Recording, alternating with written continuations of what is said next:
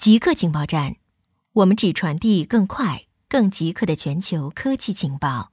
首先插播一则通告：之前每周二播出的《极客情报站》特别版已经独立更名为《赛博故事》，成为独立专辑。大家可以在科技行者找到新专辑，请大家关注收听。当全球数亿学生无法上学，新冠疫情让至少九个国家。以及数不清的省市乡镇停课控制疫情，类似的混乱和干扰在世界各地蔓延。在中国、韩国、伊朗、意大利、日本、法国、巴基斯坦和其他地方，全球有数亿学生无法上学。这是一场宏大的社会实验，在现代教育领域几乎史无前例。学校和去上学的日子。有助于为家庭、社区和整个经济提供架构和支撑。将学校关闭数周甚至数月，可能会对孩子和整个社会产生无法估量的、超越地域和阶层的影响。线上学习仍然面对很多的挑战，其中有技术上的障碍，以及当儿童和青少年不受管束的自行使用设备时，也不可避免的会分心。为什么苹果难以摆脱中国？苹果依赖于中国制造其产品，它很难在其他地方复制中国的供应链。新冠疫情再次暴露了这一弱点。苹果的投资者、雇员和高管过去已对苹果对中国的过度依赖表达了担忧。一家大型跨国公司的理想商业实践是多元化，不依赖于一个市场。一个地区或一个合作伙伴，苹果已经做出了一些尝试，在中国之外制造产品。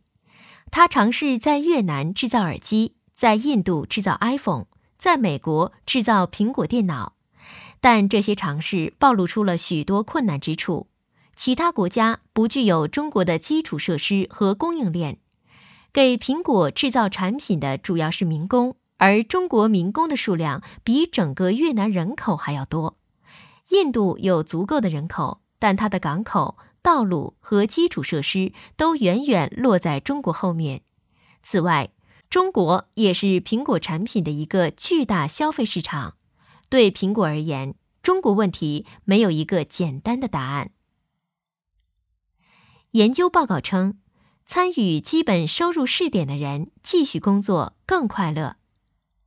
反对基本收入的人所持的观点通常是，这会助长懒惰，减少寻找工作的动力。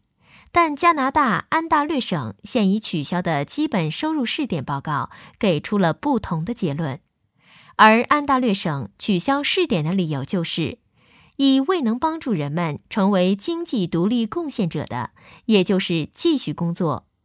报告称，参加试点时。有工作的人，近四分之三仍然继续工作，那么剩下四分之一是不是就放弃工作，坐吃山空？不是，很多人放弃现有的工作，去接受教育或培训，以希望未来能找到更好的工作。如一名五十七岁的男子在试点期间参加了成人教育项目，他对此非常开心。报告称。近八成的人表示健康改善了，一半的人表示减少了吸烟，超过八成的人表示压力或焦虑减少，更自信了。三分之二的人称与家人的关系变好了。疫情可能导致药物短缺。中国是美国第二大药品和生物技术药品进口国，是医疗设备的主要进口国，是抗生素的最大供应商。由于新冠状病毒疫情爆发，中国的大部分工业生产仍处于停工状态，这对制药业的潜在影响正变得越来越明显。FDA 已经警告美国可能面临药物短缺。美国约四成的仿制药来自印度，印度本周宣布将限制二十六种药物成分和使用这些成分的药物的出口，其中包括。几种常见的抗生素和泰诺的活性成分，美国劳动者的健康状况在一定程度上将取决于停工的中国制药厂能以多快的速度恢复生产和运营。全球药品供应链的复杂性，使得人们很难准确判断出脆弱的环节范围有多大。已有证据表明，如果中国工厂的停产持续到春末，制药商可能会在一系列产品上都遇到严重问题。固定时间，固定地点，我们下次再见。